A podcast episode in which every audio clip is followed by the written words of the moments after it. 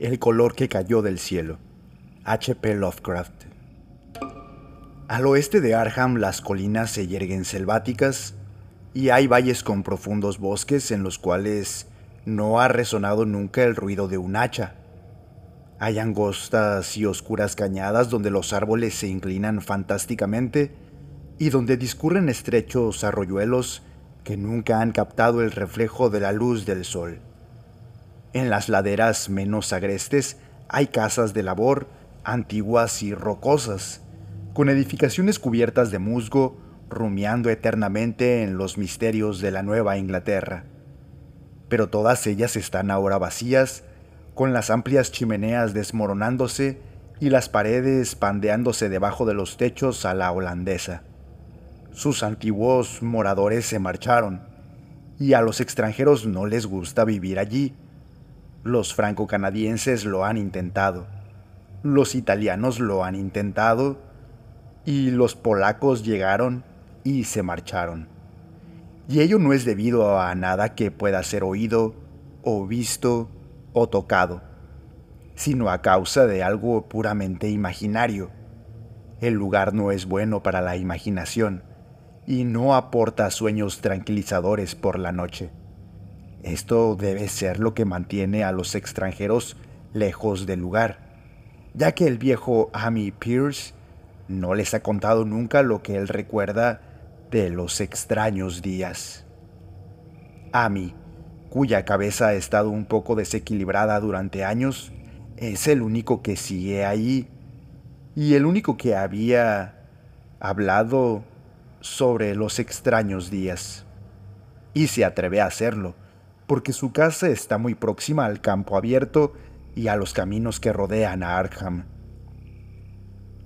En otra época había un camino sobre las colinas y a través de los valles, que corría en mi recta donde ahora hay un marchito erial, pero la gente dejó de utilizarlo y se abrió un nuevo camino que daba un rodeo hacia el sur. Entre las selvatiques del erial pueden encontrarse aún huellas del antiguo camino, a pesar de que la maleza lo ha invadido todo. Luego, los oscuros bosques se aclaran y el erial muere a orillas de unas aguas azules cuya superficie refleja el cielo y reluce al sol.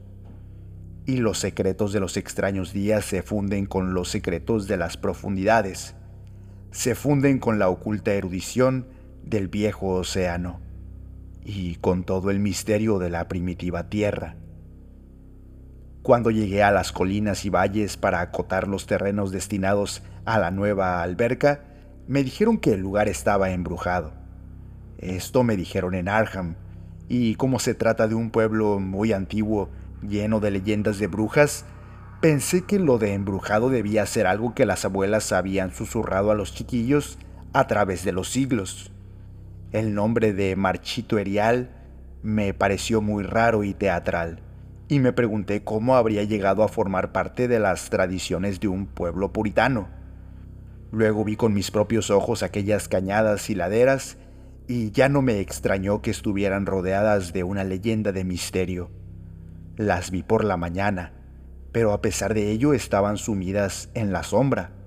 Los árboles crecían demasiado juntos y sus troncos eran demasiado grandes tratándose de árboles de Nueva Inglaterra en las oscuras avenidas del bosque había demasiado silencio, y el suelo estaba demasiado blando con el húmedo musgo y los restos de infinitos años de descomposición.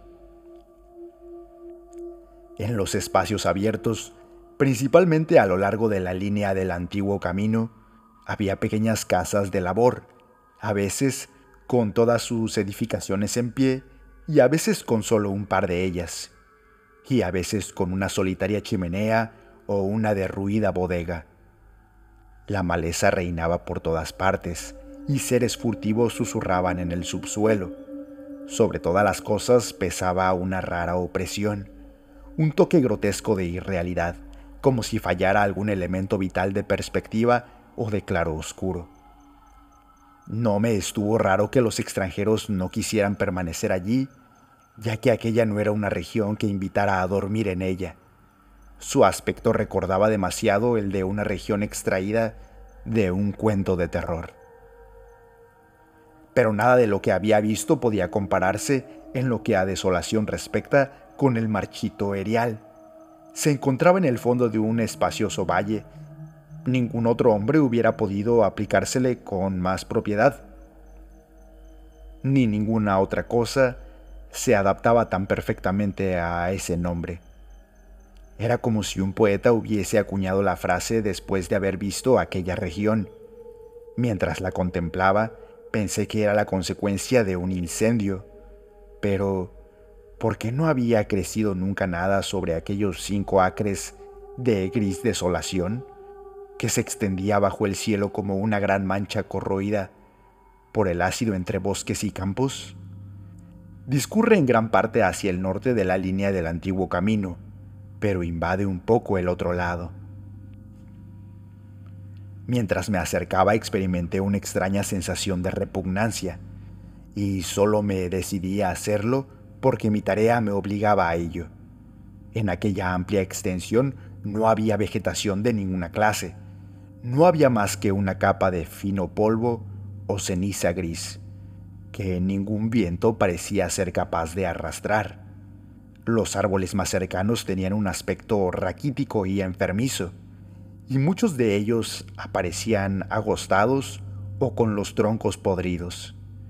Mientras andaba apresuradamente, vi a mi derecha los derruidos restos de una casa de labor y la negra boca de un pozo abandonado cuyos estancados vapores adquirían un extraño matiz al ser bañados por la luz del sol.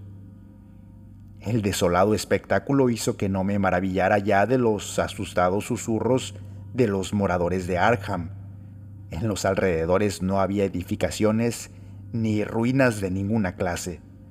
Incluso en los antiguos tiempos, el lugar dejó de ser solitario y apartado, y a la hora del crepúsculo, temeroso de pasar de nuevo por aquel ominoso lugar, tomé el camino del sur a pesar de que significaba dar un gran rodeo.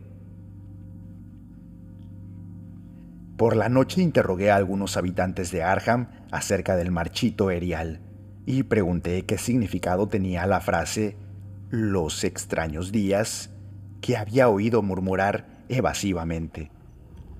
Sin embargo, no pude obtener ninguna respuesta concreta y lo único que saqué en claro era que el misterio se remontaba a una fecha cuando más reciente de lo que había imaginado. No se trataba de una vieja leyenda, ni mucho menos, sino de algo que había ocurrido en vida de los que hablaban conmigo. Había sucedido en los años 80 y una familia desapareció o fue asesinada. Los detalles eran algo confusos y como todos aquellos con quienes hablé me dijeron que no prestara crédito a las fantásticas historias del viejo Amy Pierce, decidí ir a visitarlo a la mañana siguiente, después de enterarme de que vivía solo en una ruinosa casa que se alzaba en el lugar donde los árboles empiezan a espesarse. Era un lugar muy viejo y había empezado a exudar el leve olor miásmico que se desprende de las casas que han permanecido en pie demasiado tiempo. Tuve que llamar insistentemente para que el anciano se levantara, y cuando se asomó tímidamente a la puerta, me di cuenta de que no se alegraba de verme. No estaba tan débil como yo había esperado. Sin embargo, sus ojos parecían desprovistos de vida, y sus andrajosas ropas y su barba blanca le daban un aspecto gastado y decaído no sabiendo cómo enfocar la conversación para que me hablara de sus fantásticas historias, fingí que me había llevado hasta allí la tarea a que estaba entregado. Le hablé de ella al viejo Amy, formulándole algunas vagas preguntas acerca del distrito. Amy Pierce era un hombre más culto y más educado de lo que me habían dado a entender y se mostró más comprensivo que cualquiera de los hombres con los cuales había yo hablado en Arham. No era como otros rústicos que había conocido en las zonas donde iba a construirse las albercas. ni protestó por las millas de antiguo bosque y de tierras de labor que iban a desaparecer bajo las aguas. Aunque quizá su actitud hubiera sido distinta de no haber tenido su hogar fuera de los límites del futuro lago. Lo único que mostró fue alivio, alivio ante la idea de que los valles, por los cuales había vagabundeado toda su vida, iban a desaparecer. Estarían mejor debajo del agua, mejor debajo del agua desde los extraños días. Y, al decir esto, su voz ronca se hizo más apagada, mientras su cuerpo se inclinaba y el dedo índice de su mano derecha empezaba a señalar de un modo tembloroso e impresionante. Fue entonces cuando oí la historia y mientras la ronca voz avanzaba en su relato, en una especie de misterioso susurro, me estremecí una y otra vez, a pesar de que estábamos en pleno verano. Tuve que interrumpir al narrador con frecuencia para poner en claro puntos científicos que él solo conocía a través de lo que había dicho un profesor, cuyas palabras repetía como un papagayo. Aunque su memoria había empezado ya a flaquear, o para tender un puente entre dato y dato, cuando fallaba su sentido de la lógica y de la continuidad. Cuando hubo terminado, no me extrañó que su mente estuviera algo desequilibrada, ni que a la gente de Arham no le gustara hablar del marchito erial. Me apresuré a regresar a mi hotel antes de la puesta del sol, ya que no quería tener las estrellas sobre mi cabeza encontrándome al aire libre. Al día siguiente regresé a Boston para dar mi informe. No podía ir de nuevo a aquel oscuro caos de antiguos bosques y laderas, ni enfrentarme otra vez con aquel gris serial donde el negro pozo abría sus fauces al lado de los derruidos restos de una casa de labor. La alberca iba a ser construida inmediatamente y todos aquellos antiguos secretos quedarían enterrados para siempre bajo las profundas aguas. Pero creo que ni cuando esto sea una realidad, me gustaría visitar aquella región por la noche. Al menos no cuando brillan en el cielo las siniestras estrellas. Todo empezó, dijo el viejo Ami, con el meteorito. Antes no se habían oído leyendas de ninguna clase, e incluso en la remota época de las brujas, aquellos bosques occidentales no fueron ni la mitad de temidos que la pequeña isla del Miskatonic, donde el diablo concedía audiencias al lado de un extraño altar de piedra más antiguo que los indios. Aquellos no eran bosques hechizados, y su fantástica oscuridad no fue nunca terrible hasta los extraños días.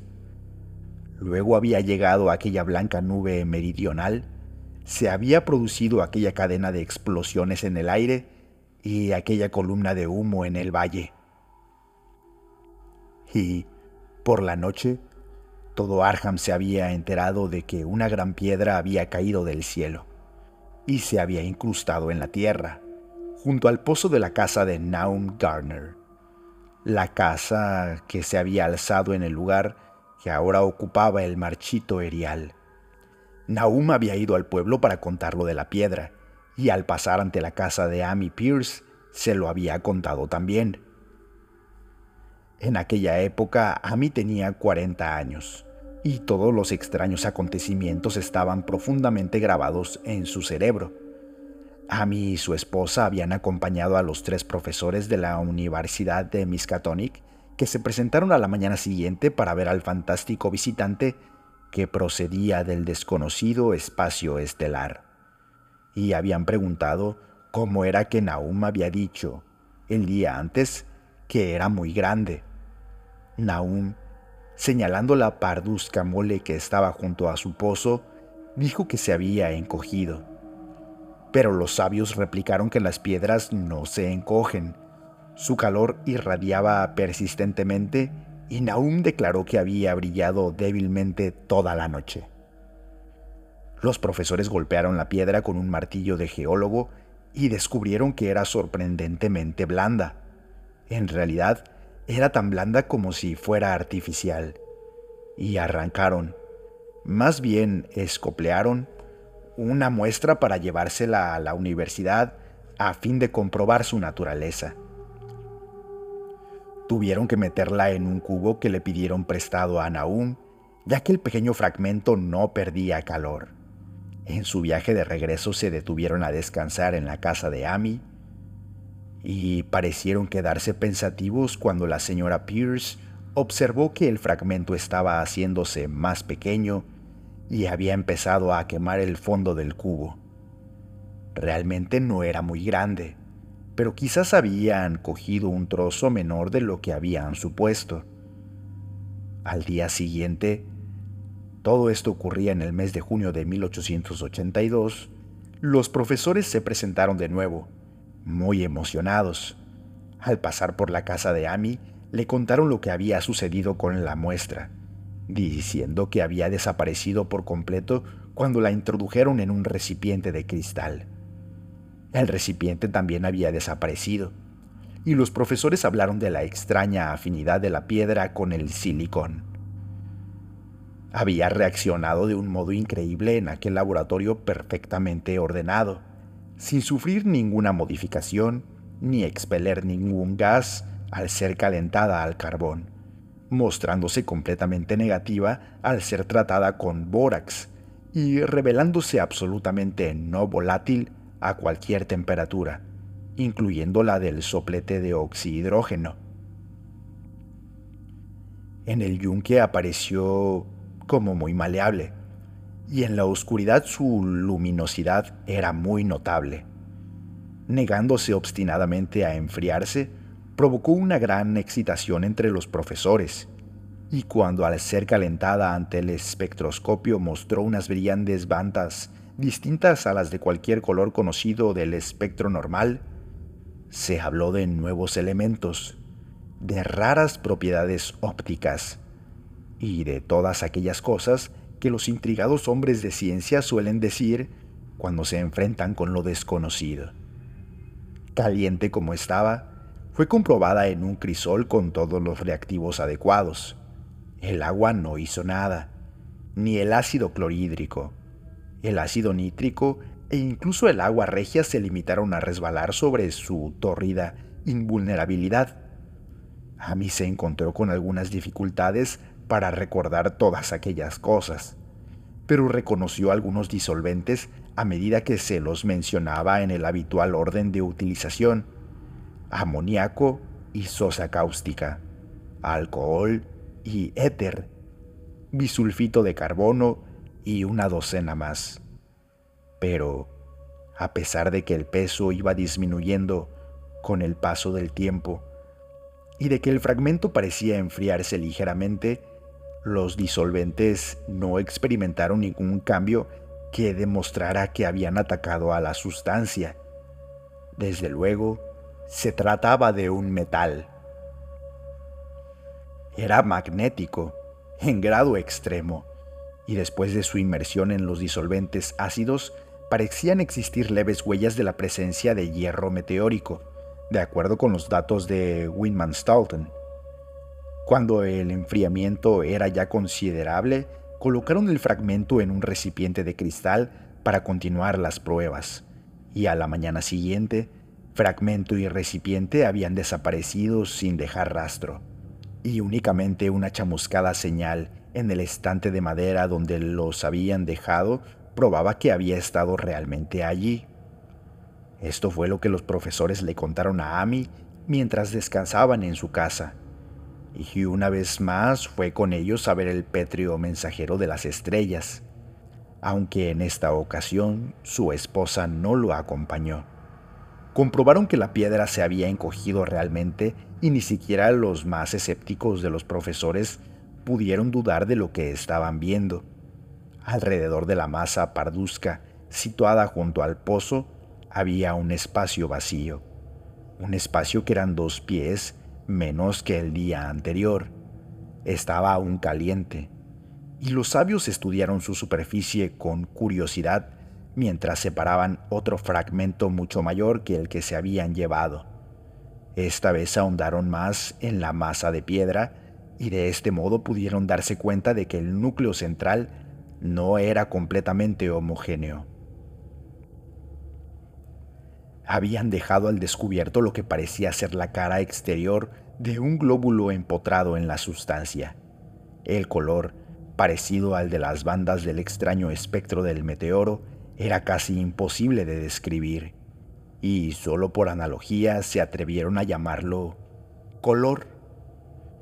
Su contextura era lustrosa y parecía quebradiza y hueca. Uno de los profesores golpeó ligeramente el glóbulo con un martillo y estalló con un leve chasquido.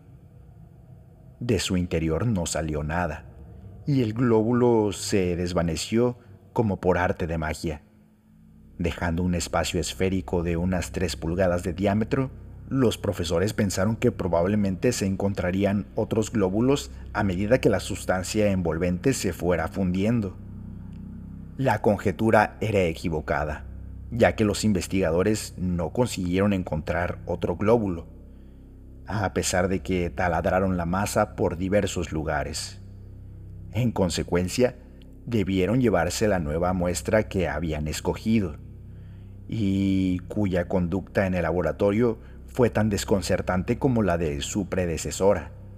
Aparte de ser casi plástica, de tener calor, magnetismo y ligera luminosidad, de enfriarse levemente en poderosos ácidos, de perder peso y volumen en el aire y de atacar a los compuestos de silicón con el resultado de una mutua destrucción. La piedra no presentaba características de identificación y al fin de las pruebas, los científicos de la universidad se vieron obligados a reconocer que no podían clasificarla. No era nada de este planeta, sino un trozo del espacio exterior, y como tal, estaba dotado de propiedades exteriores y desconocidas, y obedecía a leyes exteriores y desconocidas. Aquella noche hubo una tormenta, y cuando los profesores acudieron a casa de Nahum al día siguiente, se encontraron con una desagradable sorpresa. La piedra, magnética como era, debió poseer alguna peculiar propiedad eléctrica ya que había atraído al rayo, como dijo Naum, con una singular persistencia. En el espacio de una hora, el granjero vio cómo el rayo hería seis veces la masa que se encontraba junto al pozo, y al cesar la tormenta, descubrió que la piedra había desaparecido. Los científicos, profundamente decepcionados, tras comprobar el hecho de la total desaparición, decidieron que lo único que podían hacer era regresar al laboratorio y continuar analizando el fragmento que se habían llevado el día anterior y que como medida de precaución habían encerrado en una caja de plomo. El fragmento duró una semana transcurrida, la cual no se había llegado a ningún resultado positivo. La piedra desapareció sin dejar ningún residuo y con el tiempo los profesores apenas creían que habían visto realmente aquel misterioso vestigio de los insondables abismos exteriores, aquel único, fantástico mensaje de otros universos y otros reinos de materia, energía y entidad. Como era lógico, los periódicos de Arham hablaron mucho del incidente y enviaron a sus reporteros a entrevistar a Naum y a su familia. Un rotativo de Boston envió también un periodista y Naum se convirtió rápidamente en una especie de celebridad local. Era un hombre delgado, de unos 50 años, que vivía con su esposa y sus tres hijos del producto de lo que cultivaba en el valle. Él y Amy se hacían frecuentes visitas, lo mismo que sus esposas, y a mí solo tenía frases de elogio para él después de todos aquellos años. Parecía estar orgulloso de la atención que había despertado el lugar, y en las semanas que siguieron a su aparición y desaparición, habló con frecuencia del meteorito. Los meses de julio y agosto fueron cálidos, y Naum trabajó de firme en sus campos, y las faenas agrícolas lo cansaron más de lo que lo habían cansado otros años, por lo que llegó a la conclusión de que los años habían empezado a pesarle. Luego llegó la época de la recolección. Las peras y manzanas maduraban lentamente, y Naum aseguraba que sus huertos tenían un aspecto más floreciente que nunca. La fruta crecía hasta alcanzar un tamaño fenomenal y un brillo musitado, y su abundancia era tal que Naum tuvo que comprar unos cuantos barriles más a fin de poder embalar la futura cosecha. Pero con la maduración llegó una desagradable sorpresa, ya que toda aquella fruta de opulenta presencia resultó incomible. En vez del delicado sabor de las peras y manzanas, la fruta tenía un amargor insoportable. Lo mismo ocurrió con los melones y los tomates, y Naum vio con tristeza cómo se perdía toda su cosecha. Buscando una explicación a aquel hecho, no tardó en declarar que el meteorito había envenenado el suelo y dio gracias al cielo porque la mayor parte de las otras cosechas se encontraban en las tierras altas a lo largo del camino. El invierno se presentó muy pronto y fue muy frío. Amy veía a Naum con menos frecuencia que de costumbre y observó que empezaba a tener un aspecto preocupado. También el resto de la familia había asumido un aire taciturno y fueron espaciando sus visitas a la iglesia y su asistencia a los diversos acontecimientos sociales de la comarca. No pudo encontrarse ningún motivo para aquella reserva o melancolía, aunque todos los habitantes de la casa daban muestras de cuando en cuando de un empeoramiento en su estado de salud física y mental. Esto se hizo más evidente cuando el propio Naum declaró que estaba preocupado por ciertas huellas de pasos que había visto en la nieve. Se trataba de las habituales huellas invernales de las ardillas rojas, de los conejos blancos y de los zorros. Pero el caviloso granjero afirmó que encontraba algo raro en la naturaleza y disposición de aquellas huellas. No fue más explícito, pero parecía creer que no era característica de la anatomía y las costumbres de ardillas y conejos y zorros.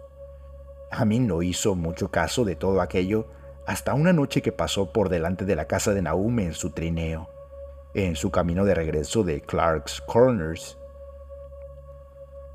En el cielo brillaba la luna, y un conejo cruzó corriendo el camino, y los saltos de aquel conejo eran más largos de lo que les hubiera gustado a Amy y a su caballo. Este último, en realidad, se hubiera desbocado si su dueño no hubiera empuñado las riendas con mano firme. A partir de entonces, Amy mostró un mayor respeto por las historias que contaban aún, y se preguntó por qué los perros de Garner parecían estar tan asustados y temblorosos cada mañana. Incluso habían perdido el ánimo para ladrar. En el mes de febrero los chicos de McGregor de Meadow Hill salieron a cazar marmotas y no lejos de las tierras de Garner capturaron un ejemplar muy especial. Las proporciones de su cuerpo parecían ligeramente alteradas de un modo muy raro, imposible de describir, en tanto que su rostro tenía una expresión que hasta entonces nadie había visto en el rostro de una marmota. Los chicos quedaron francamente asustados y tiraron inmediatamente el animal, de modo que por la comarca solo circuló la grotesca historia que los mismos chicos contaron.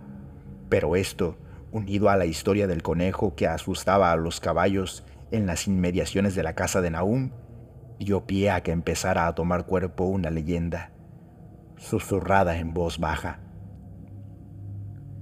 La gente aseguraba que la nieve se había fundido mucho más rápidamente en los alrededores de la casa de Naum que en otras partes, y a principios de marzo se produjo una agitada discusión en la tienda de Potter, de Clark's Corners.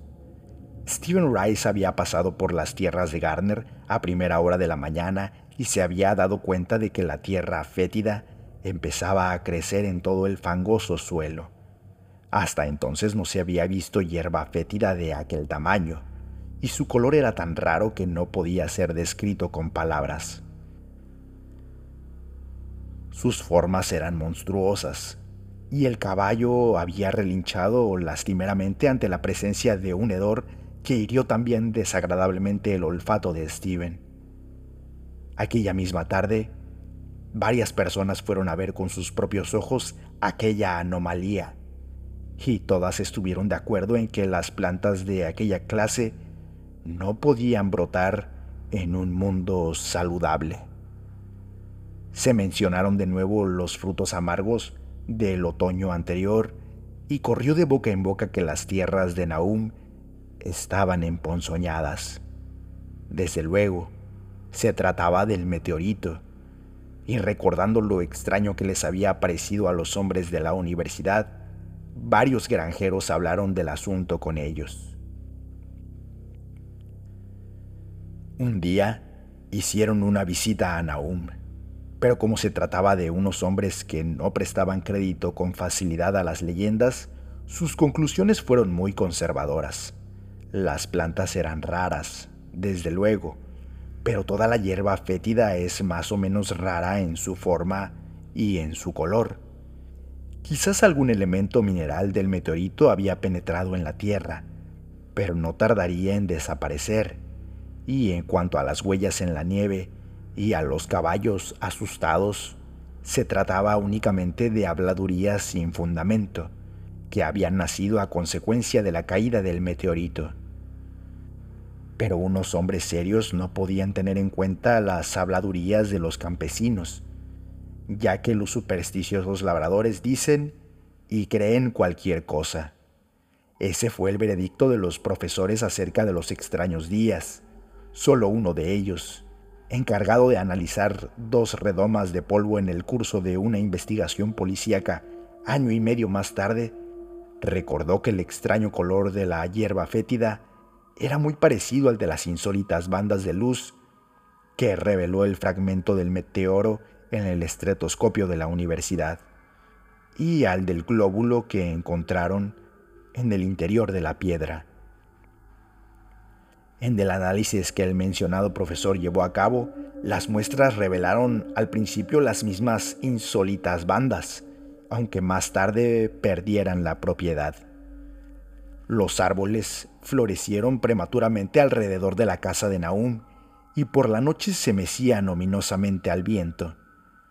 El segundo hijo de Nahum, Tadeus, un muchacho de 15 años, juraba que los árboles se mecían también cuando no hacía viento, pero ni siquiera los más charlatanes prestaron crédito a esto. Desde luego, en el ambiente había algo raro. Toda la familia Garner desarrolló la costumbre de quedarse escuchando, aunque no esperaban oír ningún sonido al cual pudieran dar nombre. La escucha era en realidad resultado de momentos en que la conciencia parecía haberse desvanecido en ellos.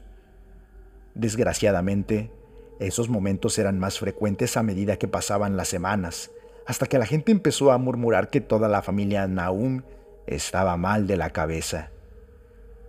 Cuando salió la primera saxífraga, su color era también muy extraño, no completamente igual al de la hierba fétida, pero indudablemente afín a él e igualmente desconocido para cualquiera que lo viera. Naum tomó algunos capullos y se los llevó a Arham para enseñarles al editor de la Gazette. Pero aquel dignatario se limitó a escribir un artículo humorístico acerca de ellos, ridiculizando los temores y las supersticiones de los campesinos. Fue un error de Nahum contarle a un estólido ciudadano la conducta que observaban las mariposas, también de gran tamaño, en relación con aquellas saxífragas. Abril aportó una especie de locura a las gentes de la comarca, y empezaron a dejar de utilizar el camino que pasaba por los terrenos de Naum hasta abandonarlo por completo. Era la vegetación. Los renuevos de los árboles tenían unos extraños colores y a través del suelo de piedra del patio y en los prados contiguos crecían unas plantas que solamente un botánico podía relacionar con la flora de la región. Pero lo más raro de todo era el colorido, que no correspondía a ninguno de los matices que el ojo humano había visto hasta entonces. Plantas y arbustos se convirtieron en una siniestra amenaza, creciendo insolentemente en su cromática perversión. Amy y los Gardner opinaron que los colores tenían para ellos una especie de inquietante familiaridad, y llegaron a la conclusión de que les recordaban el glóbulo que había sido descubierto dentro del meteoro. Naum labró y sembró los diez acres de terreno que poseía en la parte alta, sin tocar los terrenos que rodeaban su casa. Sabía que sería trabajo perdido y tenía la esperanza de que aquellas extrañas hierbas que estaban creciendo arrancarían toda la ponzoña del suelo. Ahora estaba preparado para cualquier cosa, por inesperada que pudiera parecer, y se había acostumbrado a la sensación de que cerca de él había algo que esperaba ser oído. El ver que los vecinos no se acercaban por su casa le molestó, desde luego, pero afectó todavía más a su esposa. Los chicos no lo notaron tanto porque iban a la escuela todos los días, pero no pudieron evitar el enterarse de las habladurías, las cuales los asustaron un poco, especialmente a Tadeus, que era un muchacho muy sensible. En mayo llegaron los insectos y la hacienda de Garner se convirtió en un lugar de pesadilla, lleno de zumbidos y de serpenteos. La mayoría de aquellos animales tenían un aspecto insólito y se movían de un modo muy raro, y sus costumbres nocturnas contradecían todas las anteriores experiencias. Los Garner adquirieron el hábito de mantenerse vigilantes durante la noche. Miraban en todas direcciones en busca de algo, aunque no podían decir de qué. Fue entonces cuando comprobaron que Tadeus había estado en lo cierto al hablar de lo que ocurría con los árboles. La señora Garner fue la primera en comprobarlo una noche que se encontraba en la ventana del cuarto contemplando la silueta de un arce que se recortaba contra un cielo iluminado por la luna. Las ramas del arce se estaban moviendo y no corría el menor soplo de viento. Cosa de la sabia, seguramente. Las cosas más extrañas resultaban ahora normales. Sin embargo, el siguiente descubrimiento no fue obra de ningún miembro de la familia Garner. Se habían familiarizado con lo anormal hasta el punto de no darse cuenta de muchos detalles.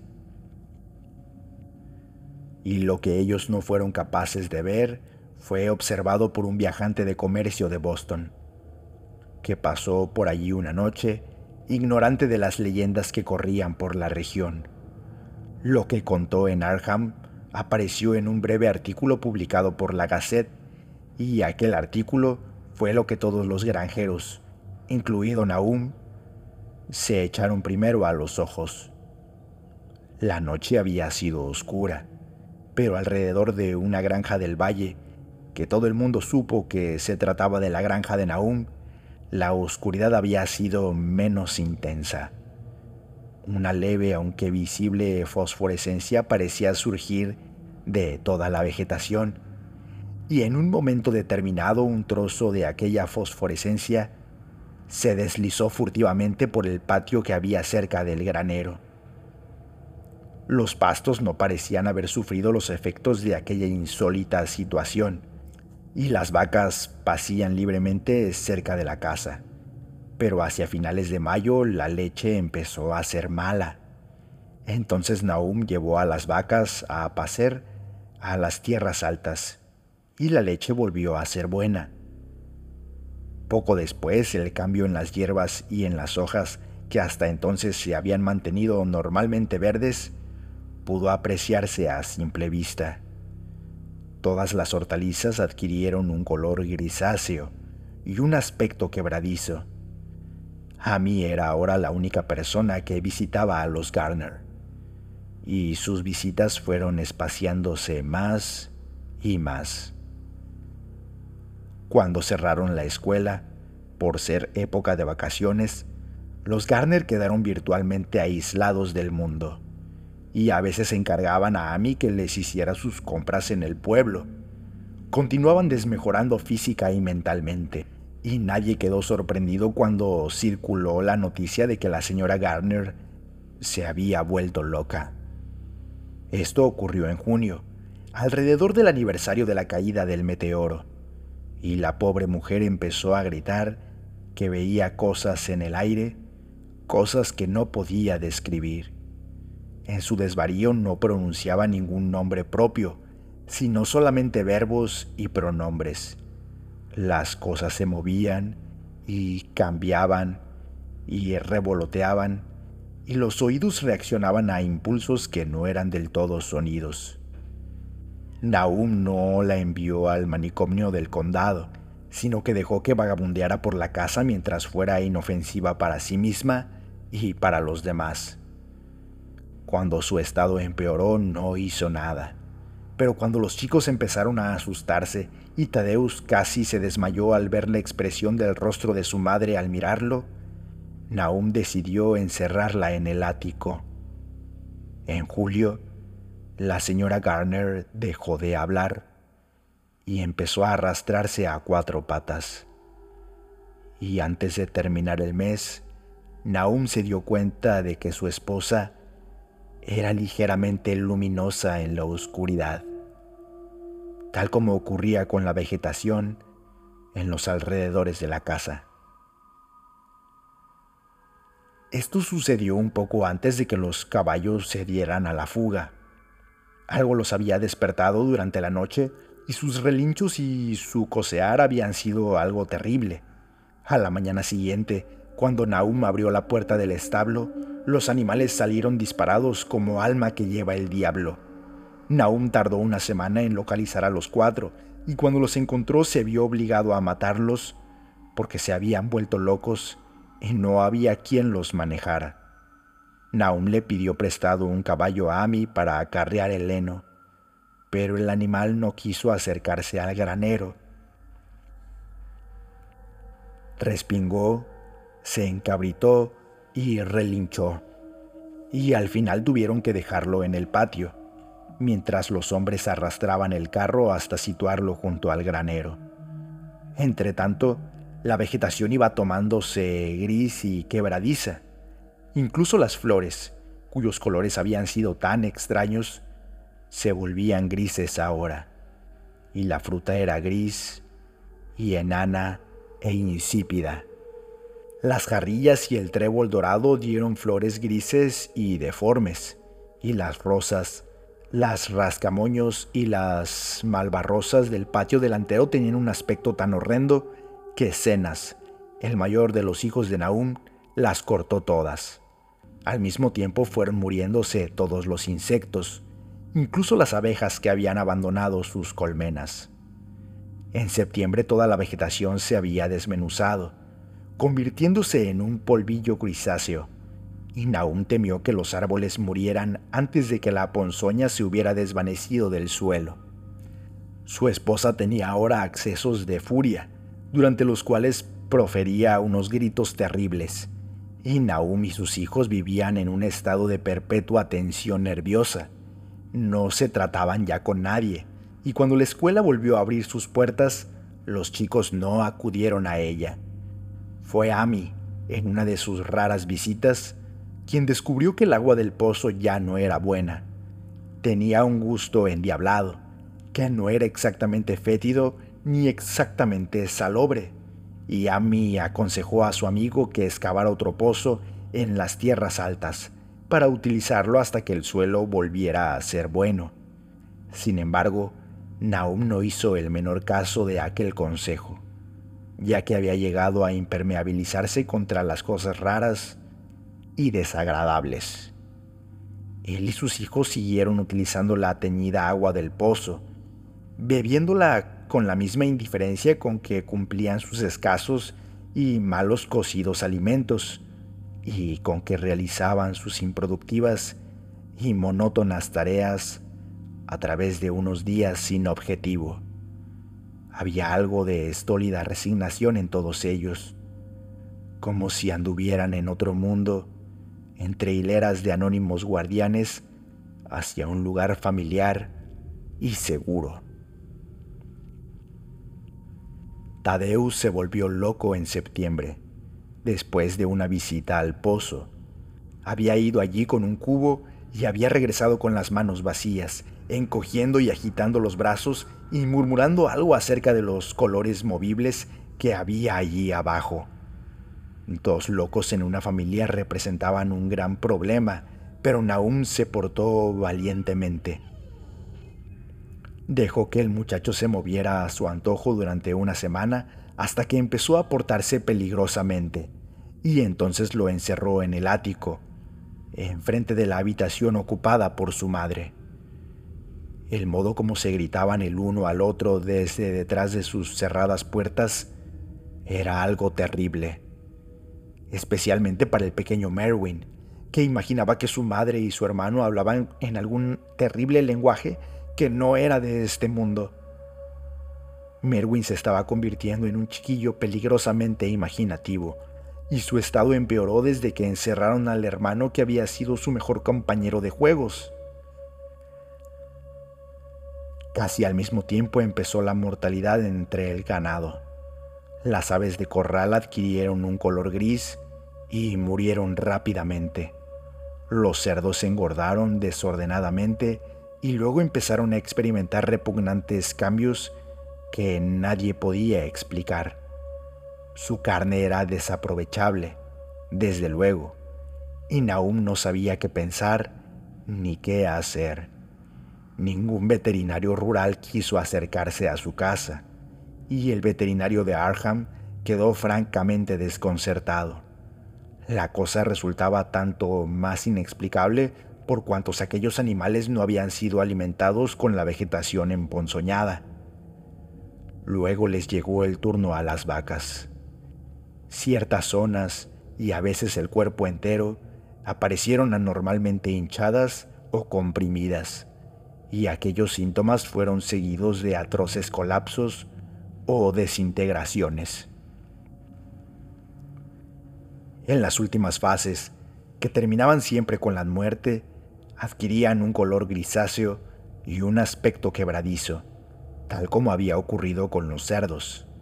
En el caso de las vacas no podía hablarse de veneno, ya que estaban encerradas en mi establo. Ninguna mordedura de un animal salvaje podía haber inoculado el virus, ya que no hay ningún animal terrestre que pueda pasar a través de obstáculos sólidos.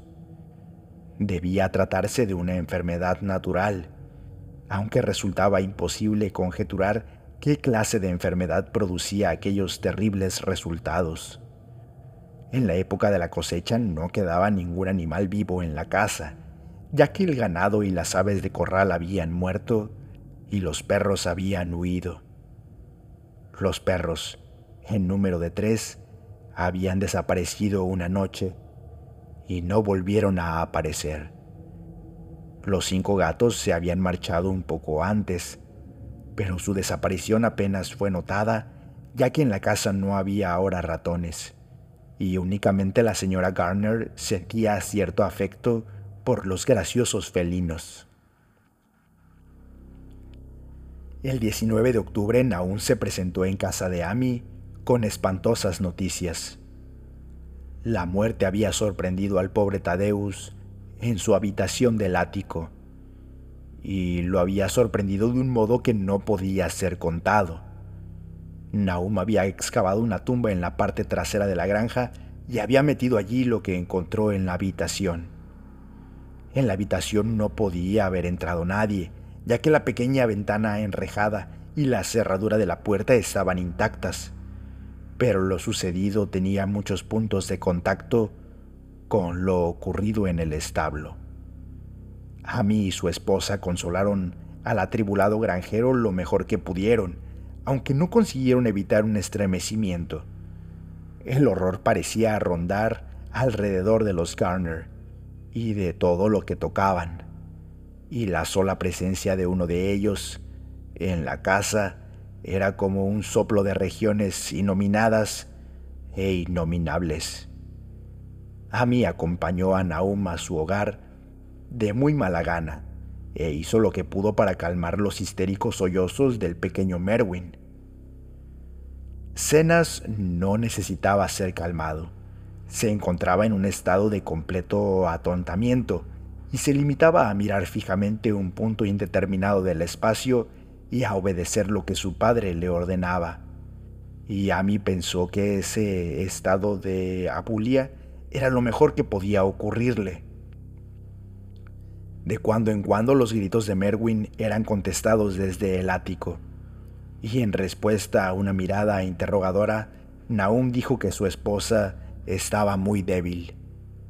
Cuando se acercaba la noche, Amy se las arregló para marcharse, ya que ningún sentimiento de amistad podía hacerle permanecer en aquel lugar cuando la vegetación empezaba a brillar débilmente, y los árboles podían o no moverse sin que soplara el viento. Era una verdadera suerte para mí el hecho de que no fuese una persona imaginativa, de haberlo sido, de haber podido relacionar y reflexionar sobre todos los portentos que lo rodeaban, no cabe duda de que hubiese perdido la chaveta. A la hora del crepúsculo regresó apresuradamente a su casa, sintiendo resonar terriblemente en sus oídos los gritos de la loca y del pequeño Merwin. Tres días más tarde, Naum se presentó en casa de Amy muy de mañana, y en ausencia de su huésped, le contó a la señora Pierce una horrible historia que ella escuchó temblando de miedo. Esta vez se trataba del pequeño Merwin. Había desaparecido. Había salido de la casa cuando ya era de noche con un farol y un cubo para traer agua. Y no había regresado. Hacía días que su estado no era normal y se asustaba de todo. El padre oyó un frenético grito en el patio, pero cuando abrió la puerta y se asomó, el muchacho había desaparecido. No se veía ni rastro de él, y en ninguna parte brillaba el farol que se había llevado. En aquel momento, Nahum creyó que el farol y el cubo habían desaparecido también, pero al hacerse de día, y al regreso de su búsqueda de toda la noche por campos y bosques, Nahum había descubierto unas cosas muy raras cerca del pozo. Una retorcida y semifundida masa de hierro que había sido indudablemente el farol y junto a ella un asa doblada junto a otra masa de hierro, asimismo retorcida y semifundida, que correspondía al cubo. Eso fue todo. Naomi imaginaba lo inimaginable. La señora Pierce estaba como atontada, y Amy, cuando llegó a casa y oyó la historia, no pudo dar ninguna opinión. Merwin había desaparecido y sería inútil decírselo a la gente que vivía en aquellos alrededores y que huían de los Garner como de la peste. Tan inútil como decírselo a los ciudadanos de Arkham que se reían de todo. Tad había desaparecido y ahora había desaparecido Merwin. Algo estaba arrastrándose y arrastrándose, esperando ser visto y oído. Naum no tardaría en morirse y deseaba que Amy velara por su esposa y por cenas si es que sobrevivían. Todo aquello era un castigo de alguna clase, aunque Nahum no podía adivinar a qué se debía, ya que siempre había vivido en el santo temor de Dios. Durante más de dos semanas, Ami no tuvo ninguna noticia de Nahum, y entonces, preocupado por lo que pudiera haber ocurrido, dominó sus temores y efectuó una visita a la casa de los Garner. De la chimenea no salía humo, y por unos instantes el visitante temió lo peor. El aspecto de la granja era impresionante. Hierba y hojas grisáceas en el suelo. Parras cayéndose a pedazos de arcaicas paredes y aleros, y enormes árboles desnudos silueteándose malignamente contra el gris cielo de noviembre. A mí no pudo dejar de notar que se había producido un sutil cambio en la inclinación de las ramas. Pero Naum estaba vivo. Después de todo, estaba muy débil y reposaba en un catre en la cocina de techo bajo, pero conservaba la lucidez y seguía dando órdenes a cenas. La estancia estaba mortalmente fría, y al ver que Ami se estremecía, Naum le gritó a Cenas que trajera más leña. La leña, en realidad, era muy necesaria, ya que el cavernoso hogar estaba apagado y vacío, y el viento que se filtraba chimenea abajo era helado. De pronto, Naum le preguntó si la leña que había traído su hijo lo hacía sentirse más cómodo, y entonces Ami se dio cuenta de lo que había ocurrido. Finalmente, la mente del granjero había dejado de resistir a la intensa presión de los acontecimientos. Interrogando discretamente a su vecino, Ami no consiguió poner en claro lo que le había sucedido a Cenas. En el pozo. Vive en el pozo. Fue todo lo que su padre dijo. Luego el visitante recordó súbitamente a la esposa loca y cambió de tema. Navi está aquí, desde luego, fue la sorprendida respuesta del pobre Naum, y Ami no tardó en darse cuenta de que tendría que investigar por sí mismo. Dejando al inofensivo granjero en su catre, tomó las llaves que estaban colgadas detrás de la puerta y subió los chirriantes escalones que conducían al ático. La parte alta de la casa estaba completamente silenciosa y no se oía el menor ruido en ninguna dirección. De las cuatro puertas a la vista, solo una estaba cerrada y en ella probó a mí varias veces las llaves del manojo que había tomado. A la tercera tentativa la cerradura giró y Amy empujó la puerta pintada de blanco. El interior de la habitación estaba completamente a oscuras, ya que la ventana era muy pequeña y estaba medio tapada por las rejas de hierro. Y mí no pudo ver absolutamente nada. El aire estaba muy viciado. Y antes de seguir adelante, tuvo que entrar en otra habitación y llenarse los pulmones de aire respirable. Cuando volvió a entrar vio algo oscuro en un rincón y al acercarse no pudo evitar un grito de espanto. Mientras gritaba creyó que una nube momentánea había tapado la escasa claridad que penetraba por la ventana, y un segundo después se sintió rozado por una espantosa corriente de vapor. Unos extraños colores danzaron ante sus ojos, y si el terror que experimentaba en aquellos momentos no le hubiera impedido coordinar sus ideas, hubiera recordado el glóbulo que el martillo de geólogo había aplastado en el interior del meteorito y la malsana vegetación que había crecido durante la primavera. Pero, en el estado en que se hallaba, solo pudo pensar en la horrible monstruosidad que tenía enfrente y que sin duda alguna había compartido la desconocida suerte del joven Tadeus y del ganado. Pero lo más terrible de todo era que aquel horror se movía lenta y visiblemente mientras continuaba desmenuzándose. A mí no me dio más detalles de aquella escena, pero la forma del rincón no reapareció en su relato como un objeto movible. Hay cosas que no pueden ser mencionadas, y lo que se hace por humanidad es a veces cruelmente juzgado por la ley. Comprendí que en aquella habitación del ático no quedó nada que se moviera y que no dejar allí nada capaz de moverse debió de ser algo horripilante y capaz de acarrear un tormento eterno. Cualquiera, no tratándose de un estólido granjero, se hubiera desmayado o enloquecido, pero Amy volvió a cruzar el umbral de la puerta pintada de blanco y encerró el espantoso secreto detrás de él. Ahora debía ocuparse de Naum. Este tenía que ser alimentado y atendido, y trasladado a algún lugar donde pudieran cuidarlo. Cuando empezaba a bajar la oscura escalera, Amy oyó un estrépito debajo de él. Incluso le pareció haber oído un grito y recordó nerviosamente la corriente de vapor que lo había rozado mientras se hallaba en la habitación del ático. Oprimido por un vago temor, oyó más ruidos debajo suyo.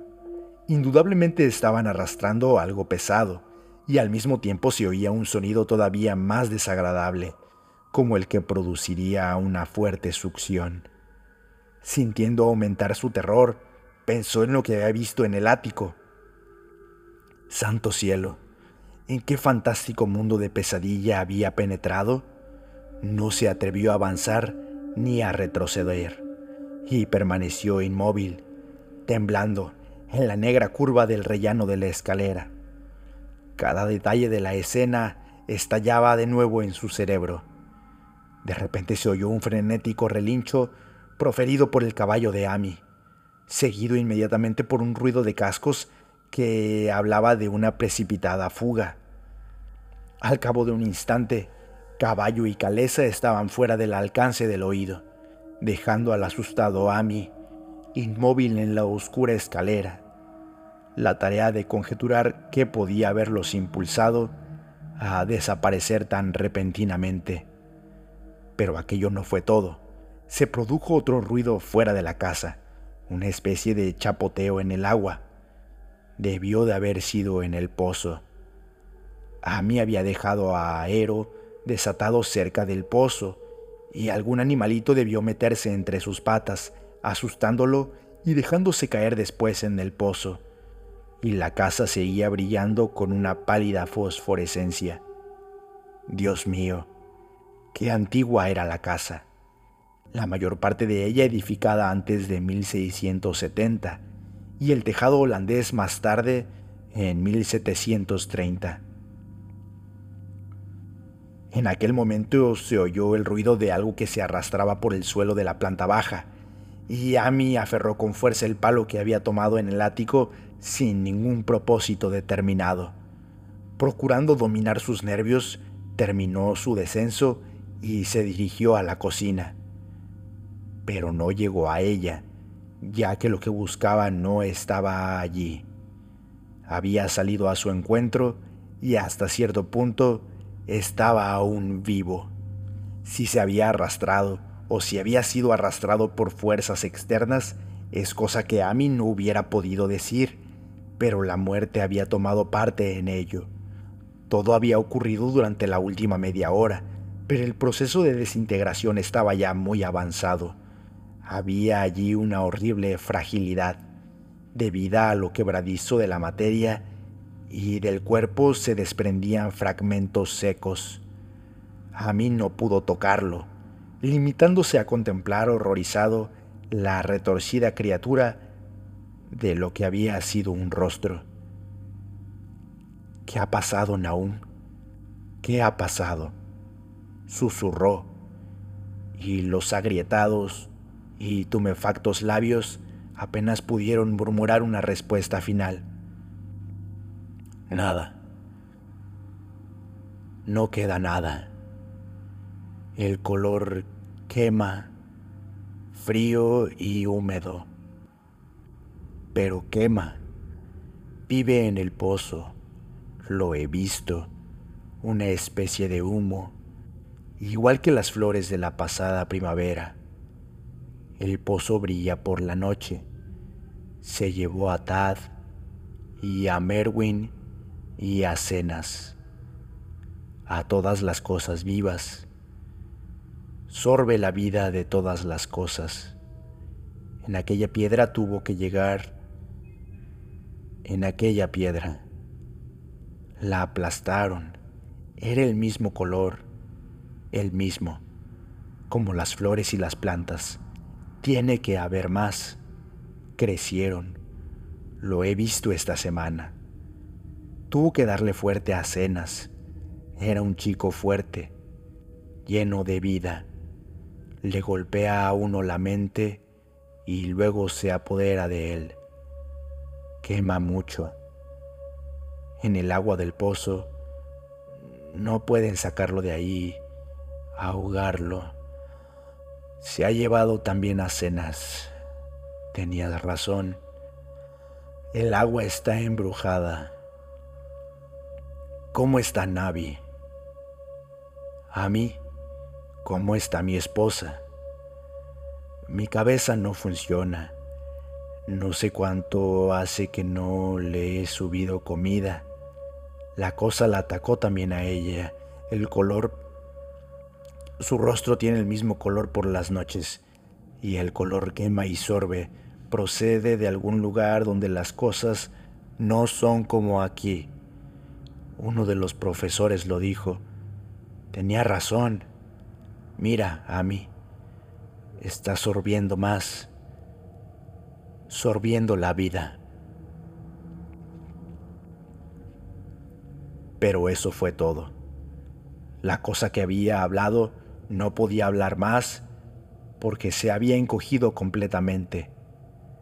Amy lo cubrió con un mantel a cuadros blancos y rojos y salió de la casa por la puerta trasera. Trepó por la ladera que conducía a las tierras altas y regresó a su hogar por el camino del norte y los bosques. No pudo pasar junto al pozo desde el cual había oído su caballo. Miró hacia el pozo a través de una ventana y recordó el chapoteo que había oído, el chapoteo de algo que se había sumergido en el pozo después de lo que había hecho con el desdichado Naum. Cuando Amy llegó a su casa, se encontró con que el caballo y la caleza lo habían precedido. Su esposa lo aguardaba llena de ansiedad. Después de tranquilizarla, sin darle ninguna explicación, se dirigió a Arkham y notificó a las autoridades que la familia Garner ya no existía. No entró en detalles, limitándose a hablar de las muertes de Nahum y de Navi. La de Tadeus ya era conocida, y dijo que la causa de muerte parecía ser la misma extraña dolencia que había atacado al ganado. También dijo que Merwin y Cenas habían desaparecido.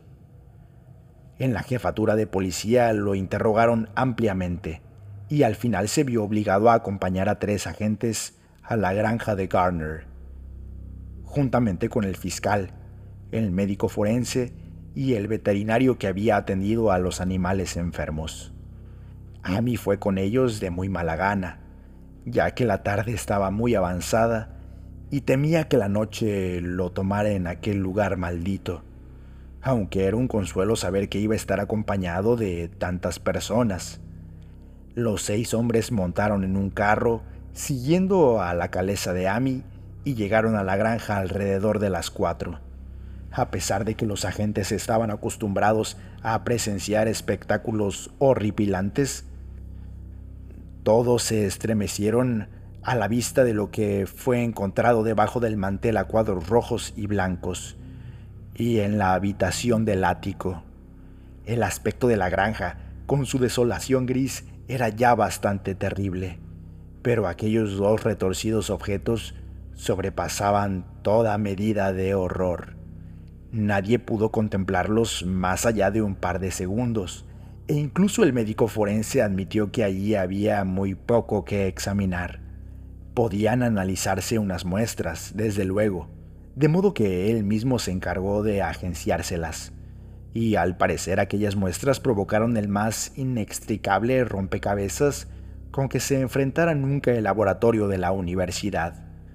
Bajo el espectroscopio, las muestras revelaron un espectro desconocido, muchas de cuyas bandas eran iguales que las que había revelado el extraño meteoro al ser analizado.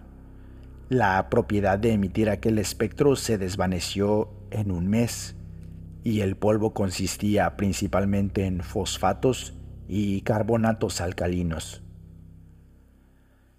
a mí no les hubiera hablado del pozo de haber sabido que iban a actuar inmediatamente. Se acercaba la puesta de sol y estaba ansioso por marcharse de allí, pero no pudo evitar el dirigir miradas nerviosas al pozo, cosa que fue observada por uno de los policías, el cual lo interrogó. Amy admitió que Naum había temido algo que estaba escondido en el pozo, hasta el punto de que no se había atrevido a comprobar si Merwin o Cenas habían caído ahí dentro.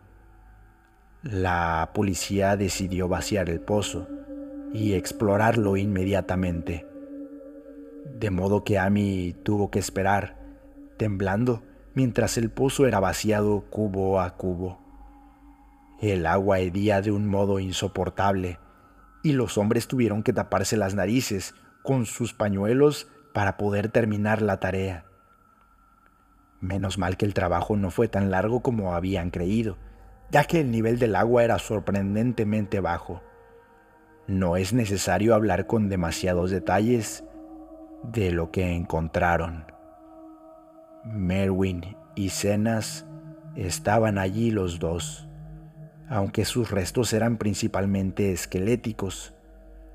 Había también un pequeño cordero y un perro grande en el mismo estado de descomposición aproximadamente, y cierta cantidad de huesos de animales más pequeños. El limo del fondo parecía inexplicablemente poroso y burbujeante, y un hombre que bajó atado a una cuerda y provisto de una larga pértiga, se encontró con que podía hundir la pértiga en el fango en toda su longitud sin encontrar ningún obstáculo. La noche se estaba echando encima y entraron en la casa en busca de faroles. Luego, cuando vieron que no podían sacar nada más del pozo, volvieron a entrar en la casa y conferenciaron en la antigua sala de estar mientras la intermitente claridad de una espectral media luna iluminaba a intervalos la gris desolación del exterior. Los hombres estaban francamente perplejos ante aquel caso y no podían encontrar ningún elemento convincente que relacionara las extrañas condiciones de los vegetales, la desconocida enfermedad del ganado y de las personas, y las inexplicables muertes de Merwin y cenas en el pozo. Habían oído los comentarios y las habladurías de la gente, desde luego, pero no podían creer que hubiese ocurrido algo contrario a las leyes naturales. Era evidente que el meteoro había emponzoñado el suelo, pero la enfermedad de personas y animales que no habían comido nada era harina de otro costal. Se trataba del agua del pozo? Posiblemente. No sería mala idea analizarla. Pero, ¿por qué singular locura se habían arrojado los dos muchachos al pozo? Habían actuado de un modo muy similar, y sus restos demostraban que los dos habían padecido a causa de la muerte quebradiza y gris. ¿Por qué todas las cosas se volvían grises y quebradizas? El fiscal, sentado junto a una ventana que daba al patio, fue el primero en darse cuenta de la fosforescencia que había alrededor del pozo. La noche había caído del todo y los terrenos que rodeaban la granja parecían brillar débilmente, con una luminosidad que no era la de los rayos de la luna, pero aquella nueva fosforescencia era algo definido y distinto, y parecía surgir del negro agujero como la claridad apagada de un faro, reflejándose amortiguadamente en las pequeñas charcas que el agua vaciada del pozo había formado en el suelo. La fosforescencia tenía un color muy raro, y mientras todos los hombres se acercaban a la ventana para contemplar el fenómeno, Amy lanzó una violenta exclamación. El color de aquella fantasmal fosforescencia le resultaba familiar lo había visto antes y se sintió lleno de temor ante lo que podía significar. Lo había visto en aquel horrendo glóbulo quebradizo hacía dos veranos. Lo había visto en la vegetación durante la primavera y había creído verlo por un instante aquella misma mañana contra la pequeña ventana enrejada de la horrible habitación del ático, donde habían ocurrido cosas que no tenían explicación. Había brillado allí por espacio de un segundo, y una espantosa corriente de vapor lo había rozado. Y luego el pobre Naum había sido arrastrado por algo de aquel color. Naum lo había dicho al final, había dicho que era como el glóbulo y las plantas. Después se había producido la fuga en el patio y el chapoteo en el pozo. Y ahora aquel pozo estaba proyectando a la noche un pálido e insidioso reflejo del mismo diabólico color. Una prueba fehaciente de la viveza mental de Amy es que en aquel momento de suprema tensión se sintió intrigado por algo que era fundamentalmente científico. Se preguntó cómo era posible percibir la misma impresión de una corriente de vapor deslizándose en pleno día por una ventana abierta al cielo matinal y de una fosforescencia nocturna proyectándose contra el negro y desolado paisaje. No era lógico, resultaba antinatural. Y entonces recordó las últimas palabras pronunciadas por su desdichado amigo. Procede de algún lugar donde las cosas no son como aquí. Uno de los profesores lo dijo. Los tres caballos que se encontraban en el exterior de la casa, atados a unos árboles junto al camino, estaban ahora relinchando y coseando frenéticamente. El conductor del carro se dirigió hacia la puerta para ver qué sucedía, pero Amy apoyó una mano en su hombro. No salga usted, susurró. No sabemos lo que sucede ahí fuera. Naum dijo que en el pozo vivía algo que sorbía la vida. Dijo que era algo que había surgido de una bola redonda como la que vimos dentro del meteorito que cayó aquí hace más de un año. Dijo que quemaba. Dijo que quemaba y sorbía. Era una nube de color como la fosforescencia que ahora sale del pozo y nadie puede saber lo que es. Naum creía que se alimentaba de todo lo viviente y afirmó haberlo visto la semana pasada. Debe ser algo caído del cielo así como el meteorito, tal como dijeron los profesores de la universidad. Su forma y sus actos no tienen nada que ver con el mundo de Dios, es algo que procede del más allá. De modo que el hombre se detuvo, indeciso, mientras la fosforescencia que salía del pozo se hacía más intensa y los caballos coseaban y relinchaban con creciente frenesí. Fue realmente un espantoso momento, con los restos monstruosos de cuatro personas y aquella desconocida iridicencia que surgía de las fangosas profundidades. Amy había cerrado el paso al conductor del carro llevado por un repentino impulso, olvidando que a él mismo no le había sucedido nada después de ser rozado por aquella horrible columna de vapor en la habitación del ático. Pero no se arrepentía de haberlo hecho, Nadie podía saber lo que había aquella noche en el exterior. Nadie podía conocer la índole de los peligros que podían acechar a un hombre enfrentado con una amenaza completamente desconocida. De repente, uno de los policías que estaba en la ventana profirió una exclamación. Los demás se le quedaron mirando y luego siguieron la dirección de los ojos de su compañero. No había necesidad de palabras. Lo que había de discutible en las habladurías de los campesinos ya no podría ser discutido en adelante porque allí había seis testigos de excepción. Media docena de hombres que, por la índole de sus profesiones, no creían más que lo que veían sus propios ojos. Ante todo es necesario dejar sentado que a aquella hora de la noche no soplaba ningún viento. Poco después empezó a soplar, pero en ese momento el aire estaba completamente inmóvil y, sin embargo, en medio de aquella tensa y absoluta calma, los árboles del patio estaban moviéndose.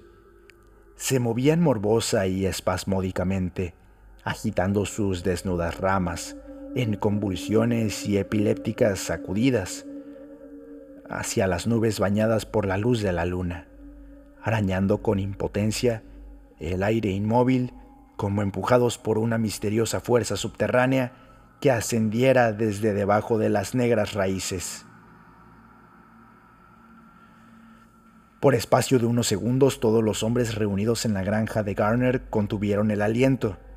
Luego, una nube más oscura que las otras veló la luna y la silueta de las agitadas ramas se disipó momentáneamente.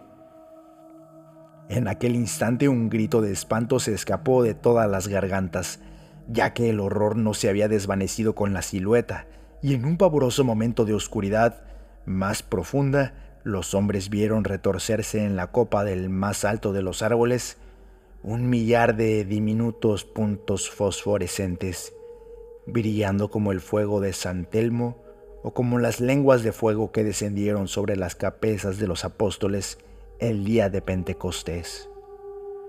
Era una monstruosa constelación de luces sobrenaturales, como un enjambre de luciérnagas necrófagas bailando una infernal zarambada sobre una ciénega maldita, y su color era el mismo que Amy había llegado a reconocer y a temer.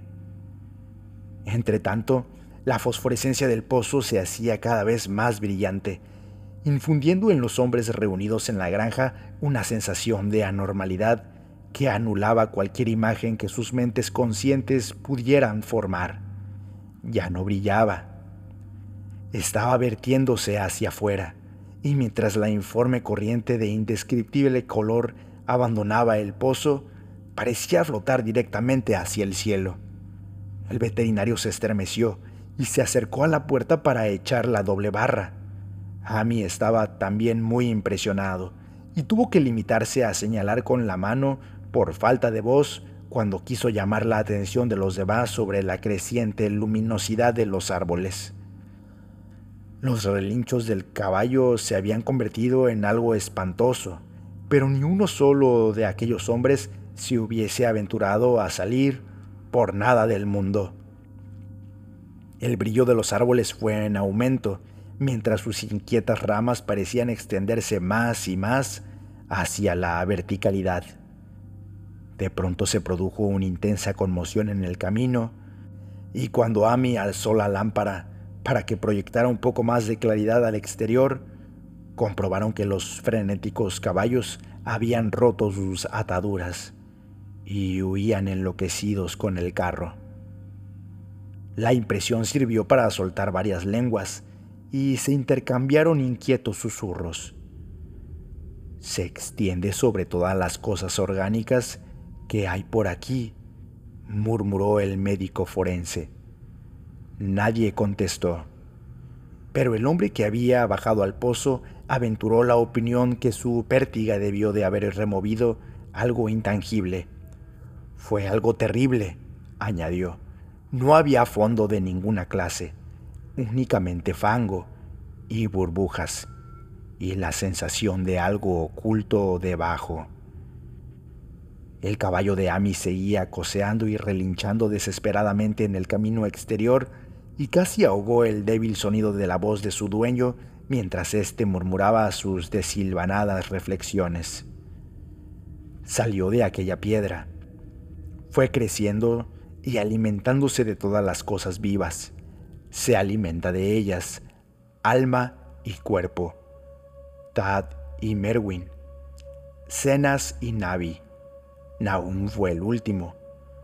Todos bebieron agua del se apoderó de ellos, llegó del más allá, donde las cosas no son como aquí, y ahora regresa al lugar de donde procede.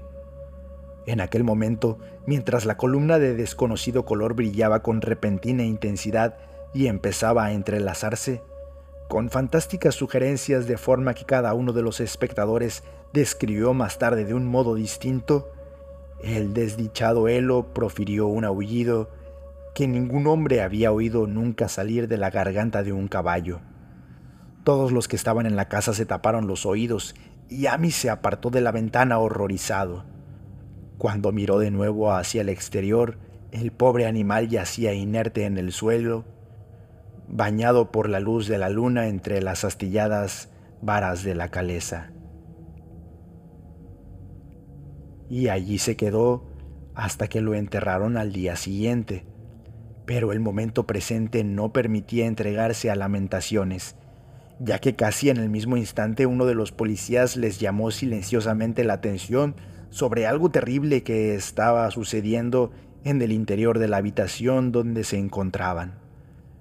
Donde no alcanzaba la claridad de la lámpara, podía verse una débil fosforescencia que había empezado a invadir toda la estancia.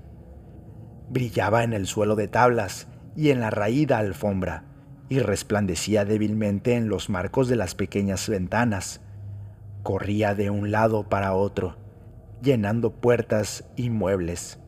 A cada momento se hacía más intensa, y al final se hizo evidente que las cosas vivientes debían abandonar enseguida aquella casa. Amy les mostró la puerta trasera y el camino que conducía a las tierras altas. Avanzaron con paso inseguro, como sonámbulos, y no se atrevieron a mirar atrás hasta que llegaron al camino del norte. Ninguno de ellos hubiera osado pasar por el camino que discurría junto al pozo cuando miraron atrás, hacia el valle y la distante granja de Garner, contemplaron un horrible espectáculo. Toda la granja brillaba con el espantoso y desconocido color. Árboles, edificaciones e incluso la hierba que no había sido transformada aún en quebradiza y gris. Las ramas estaban todas extendidas hacia el cielo coronadas con lenguas de fuego, y radiantes goterones del mismo monstruoso fuego ardían encima de la casa, del granero y de los cobertizos. Era una escena de una visión de Fussel, y sobre todo el resto reinaba aquella borrachera de luminoso amorfismo, aquel extraño arco gris de misterioso veneno del pozo, hirviendo, saltando centelleando y burbujeando malignamente en su cósmico e irreconocible cromatismo. Luego, súbitamente, la horrible cosa salió disparada verticalmente hacia el cielo, como un cohete o un meteoro, sin dejar ningún rastro detrás de ella y desapareciendo a través de un redondo y curiosamente simétrico agujero abierto en las nubes antes de que ninguno de los hombres pudiera expresar su asombro. Ningún espectador podría olvidar nunca aquel espectáculo, y Amy se quedó mirando estúpidamente el camino que había seguido el color hasta mezclarse con las estrellas de la Vía Láctea. Pero su mirada fue atraída inmediatamente hacia la tierra por el estrépito que acababa de producirse en el valle. Había sido un estrépito, no una explosión, como afirmaron algunos de los componentes del grupo, pero el resultado fue el mismo, ya que en un caleidoscópico instante la granja y sus alrededores parecieron estallar, enviando hacia el cenit una nube de coloreados y fantásticos fragmentos.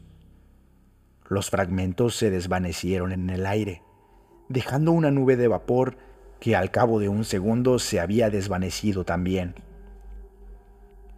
Los asombrados espectadores decidieron que no valía la pena esperar a que volviera a salir la luna para comprobar los efectos de aquel cataclismo en la granja de Naum. Demasiado asustados incluso para aventurar alguna teoría, los siete hombres regresaron a Arham por el camino del norte. Amy estaba peor que sus compañeros y les suplicó lo acompañaran hasta su casa en vez de dirigirse directamente al pueblo. Por nada del mundo hubiera cruzado el bosque solo a aquella hora de la noche. Estaba más asustado que los demás porque había sufrido una impresión que los otros se habían ahorrado y se sentía oprimido por un temor que por espacio de muchos años no se atrevió a mencionar mientras el resto de los espectadores en aquella tempestuosa colina había vuelto estólidamente sus rostros al camino. Amy había mirado hacia atrás por un instante para contemplar el sombrío valle de desolación al que tantas veces había acudido, y había visto algo que se alzaba débilmente para hundirse de nuevo en el lugar desde el cual el informe horror había salido disparado hacia el cielo.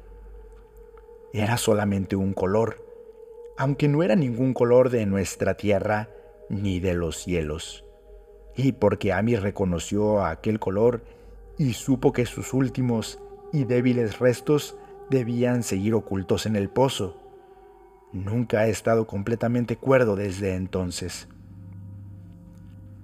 A mí no se acercaría a aquel lugar por nada del mundo. Hace 44 años que sucedieron los hechos que acabo de narrar, pero Amy no ha vuelto a pisar aquellas tierras y le alegra saber que pronto quedarán enterradas debajo de las aguas. También a mí me alegra la idea, ya que no me gustó nada ver cómo cambiaba de color la luz del sol al reflejarse en aquel abandonado pozo. Espero que el agua será siempre muy profunda, pero aunque así sea, nunca la beberé. No creo que regrese a la región de Arham.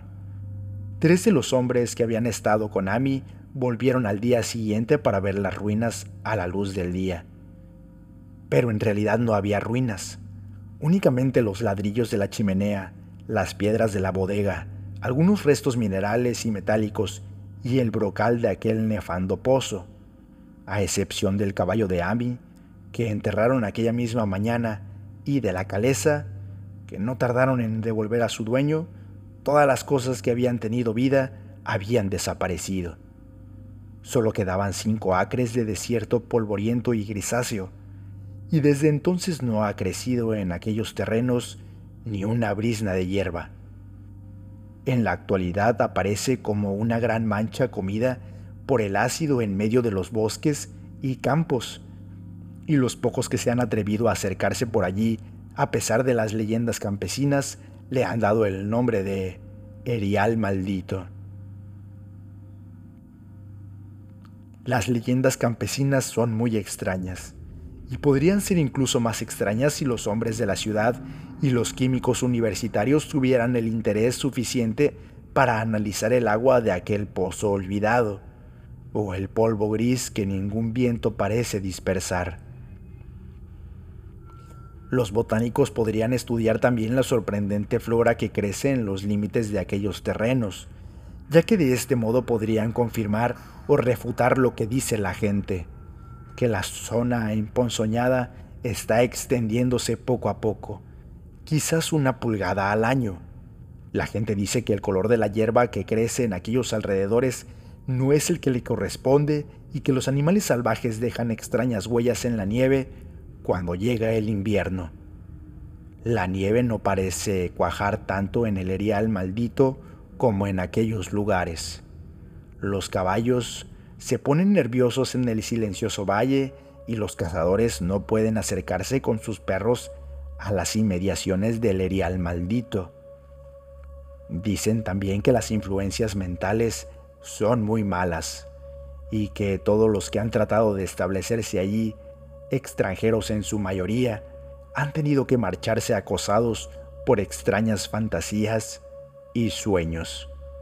Ningún viajero ha dejado de experimentar una sensación de extrañeza en aquellas profundas hondonadas y los artistas tiemblan mientras pintan unos bosques cuyo misterio es tanto de la mente como de la vista y yo mismo estoy sorprendido de la sensación que produjo mi único paseo solitario por aquellos lugares antes de que Amy me contara su historia. No me pregunten mi opinión. No sé. Esto es todo. La única persona que podía ser interrogada acerca de los extraños días es Amy, ya que la gente de Arkham no quiere hablar de este asunto y los tres profesores que vieron el meteorito y su coloreado glóbulo están muertos. ¿Había otros glóbulos? Probablemente. Uno de ellos consiguió alimentarse y escapar, en tanto que otro no había podido alimentarse suficiente y continuaba en el pozo. Los campesinos dicen que la zona emponzoñada se ensancha una pulgada cada año, de modo que tal vez existe algún tipo de crecimiento o de alimentación incluso ahora. Pero, sea lo que sea lo que haya allí, tiene que verse trabado por algo, ya que de no ser así, se extendería rápidamente. ¿Está atado a las raíces de aquellos árboles que arañan el aire? Lo que es, solo Dios lo sabe. En términos de materia, supongo que la cosa que Amy describió puede ser llamada un gas, pero aquel gas obedecía a unas leyes que no son de nuestro cosmos. No era fruto de los planetas y soles que brillan en los telescopios y en las placas fotográficas de nuestros observatorios. No era ningún soplo de los cielos cuyos movimientos y dimensiones miden nuestros astrónomos o consideran demasiado vastos para ser medidos. No era más que un color surgido del espacio, un pavoroso mensajero de unos reinos del infinito situados más allá de la naturaleza que nosotros conocemos, de unos reinos cuya simple existencia aturde el cerebro con las inmensas posibilidades extracósmicas que ofrece a nuestra imaginación. Dudo mucho de que Amy me mintiera de un modo consciente, y no creo que su historia sea el relato de una mente desquiciada, como supone la gente de la ciudad. Algo terrible llegó a las colinas y valles con aquel meteoro, y algo terrible, algo ignoro en qué medida, sigue estando allí. Me alegra pensar que todos aquellos terrenos quedarán inundados por las aguas. Entre tanto, espero que no le suceda nada a Amy. Vio tanto de la cosa y su influencia era tan insidiosa. ¿Por qué no ha sido capaz de marcharse a vivir a otra parte? Amy es un anciano muy simpático y muy buena persona, y cuando la brigada de trabajadores empiece su tarea, tengo que escribir al ingeniero jefe para que no lo pierda de vista. Me gustaría recordarlo como una gris, retorcida y quebradiza monstruosidad de las que turban cada día más mi sueño.